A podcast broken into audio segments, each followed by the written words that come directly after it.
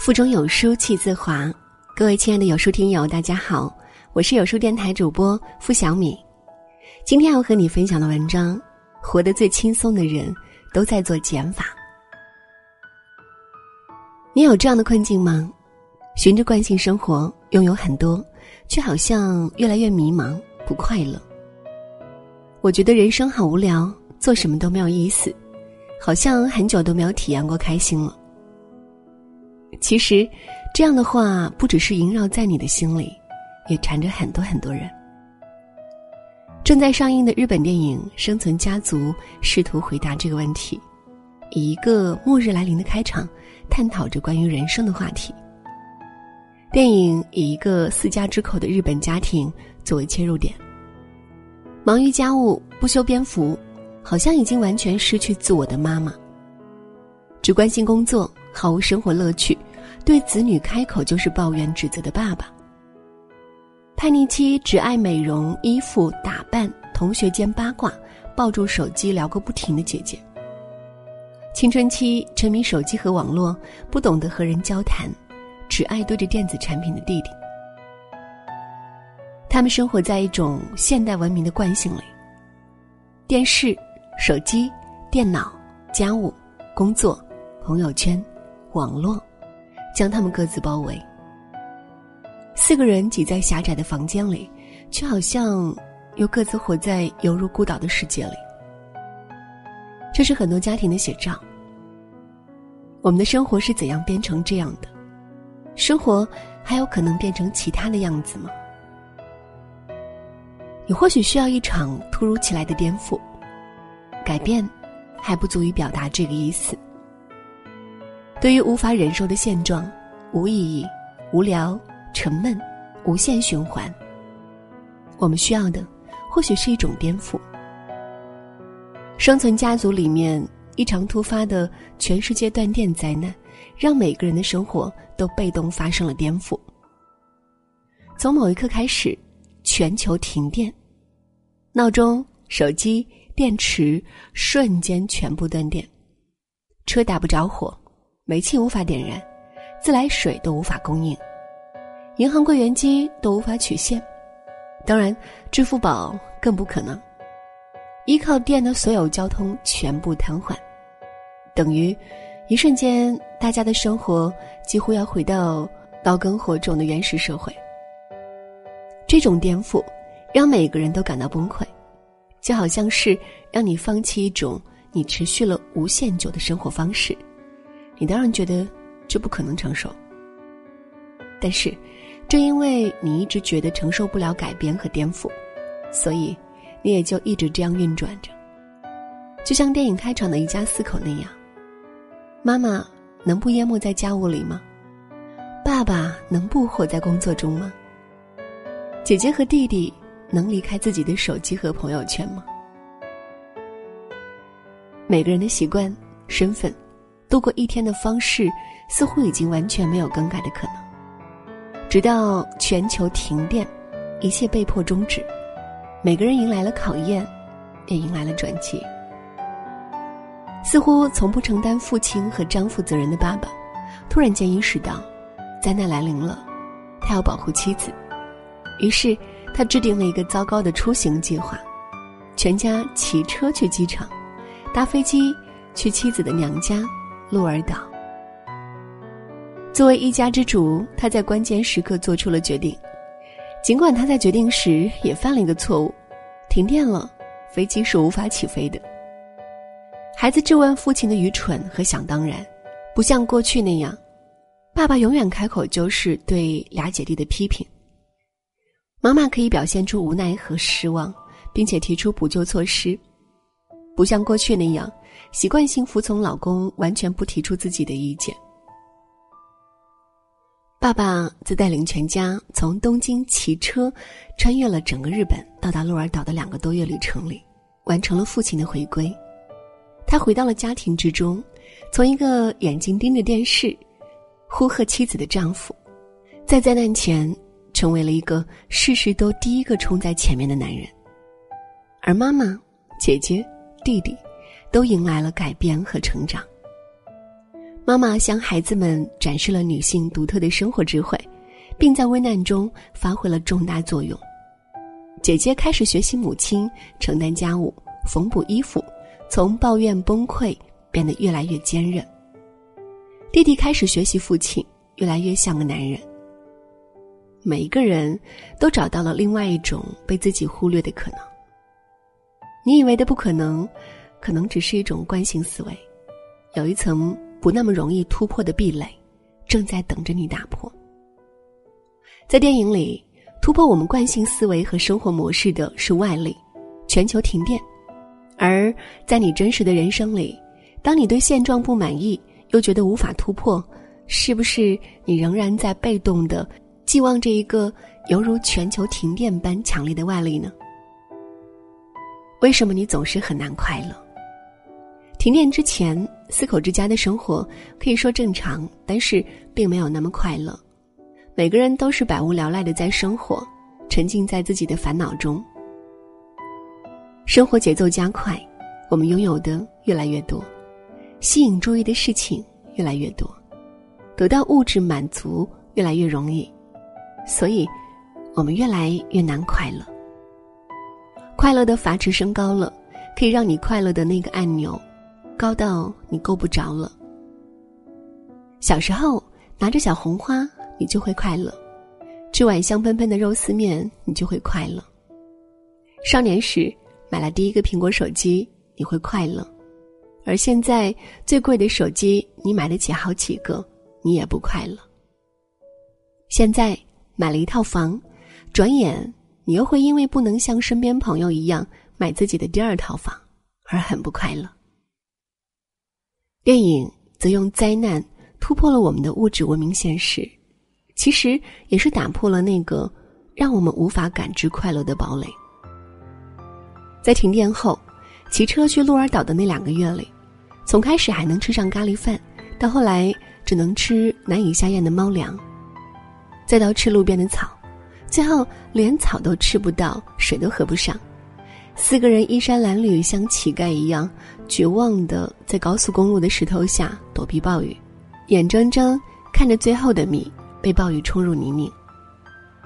到最后，四个人都快饿死了，居然偶遇一头猪，大家就简直看到了生命的光。后来遇到猪的主人，一个自己有农庄、独自生活的老人家。在他那里，喝到井水，吃到两个月来第一顿米饭；喝到汤，吃到肉；每天要贴假睫毛才能出门的姐姐端着饭碗，泣不成声。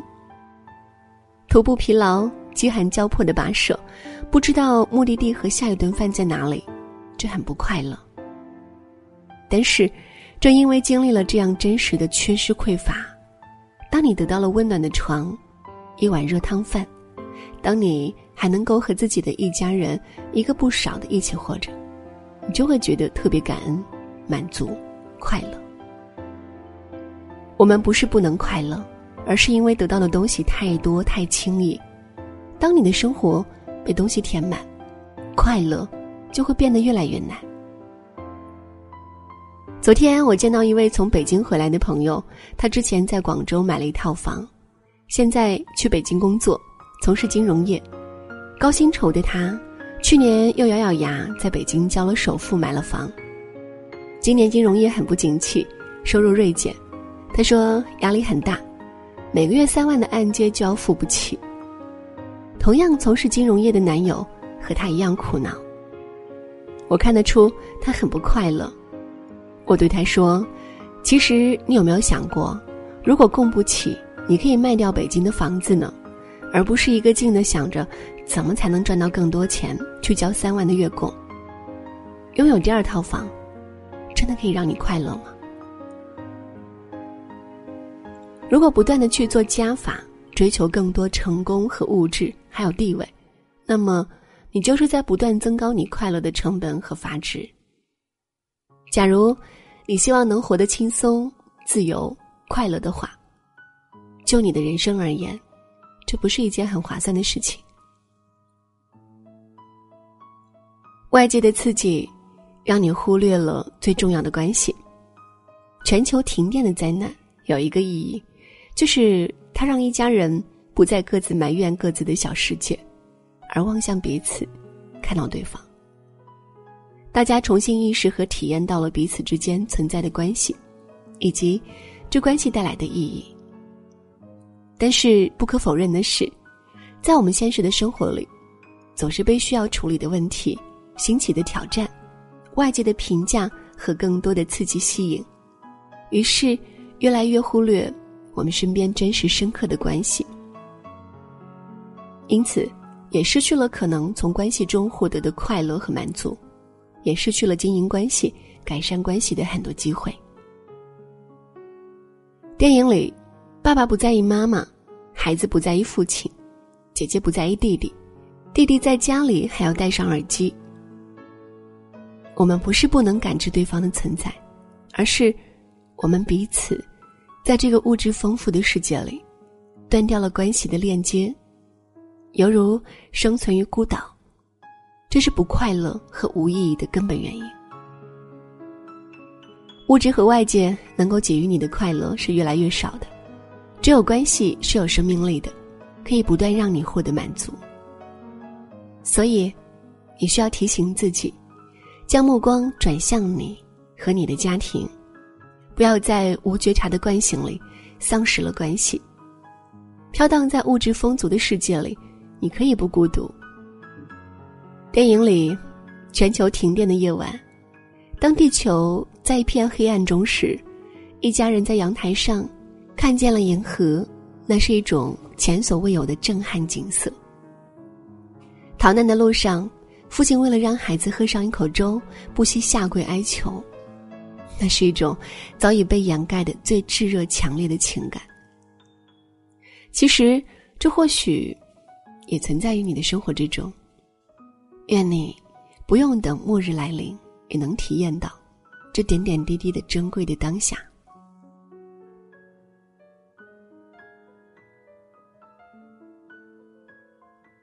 在这个碎片化的时代，你有多久没读完一本书了？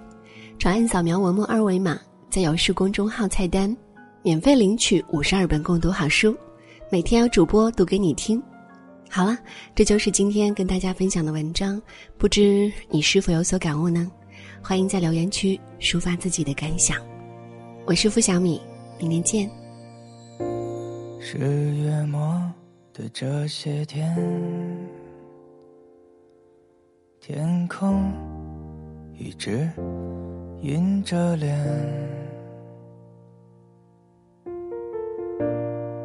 路灯温暖着昏黄的落叶，行人打着伞低着头追赶着时间，南禅寺的旁边住过几天的青年旅店。每到傍晚，这里总上演着分别的场面。小孩们吵着闹着跑过下过雨的街，街的尽头又有谁告别过几段思念？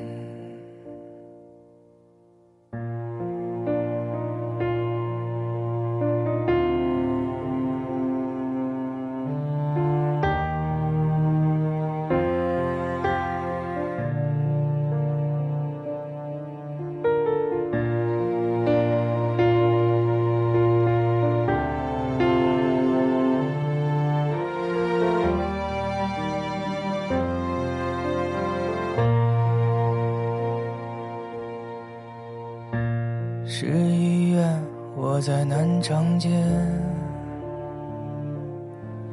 拐过几个弯的弄堂里面，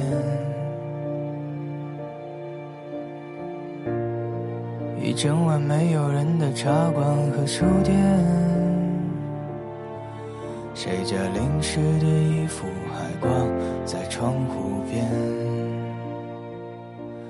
在平静的云河边，在热闹的小风饭店，有人走了，有人在喝着，有人被晚霞映红了脸。我就这样一天一天，我一天接着一天，在平淡的无息，一天天丢失着时间。我也只是离开之后，才有些想念，在平淡的无息，一天天丢失的岁月。我也只是离开之后，才有些想念，在平淡的无息，一天天丢失的岁月。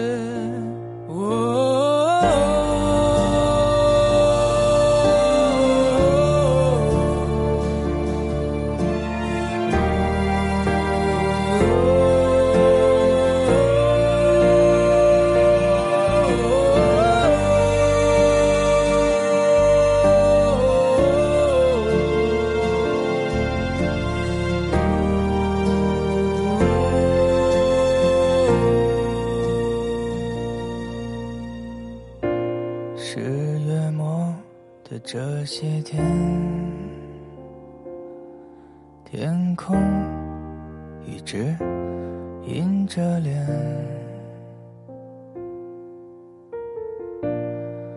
路灯温暖着昏黄的落叶，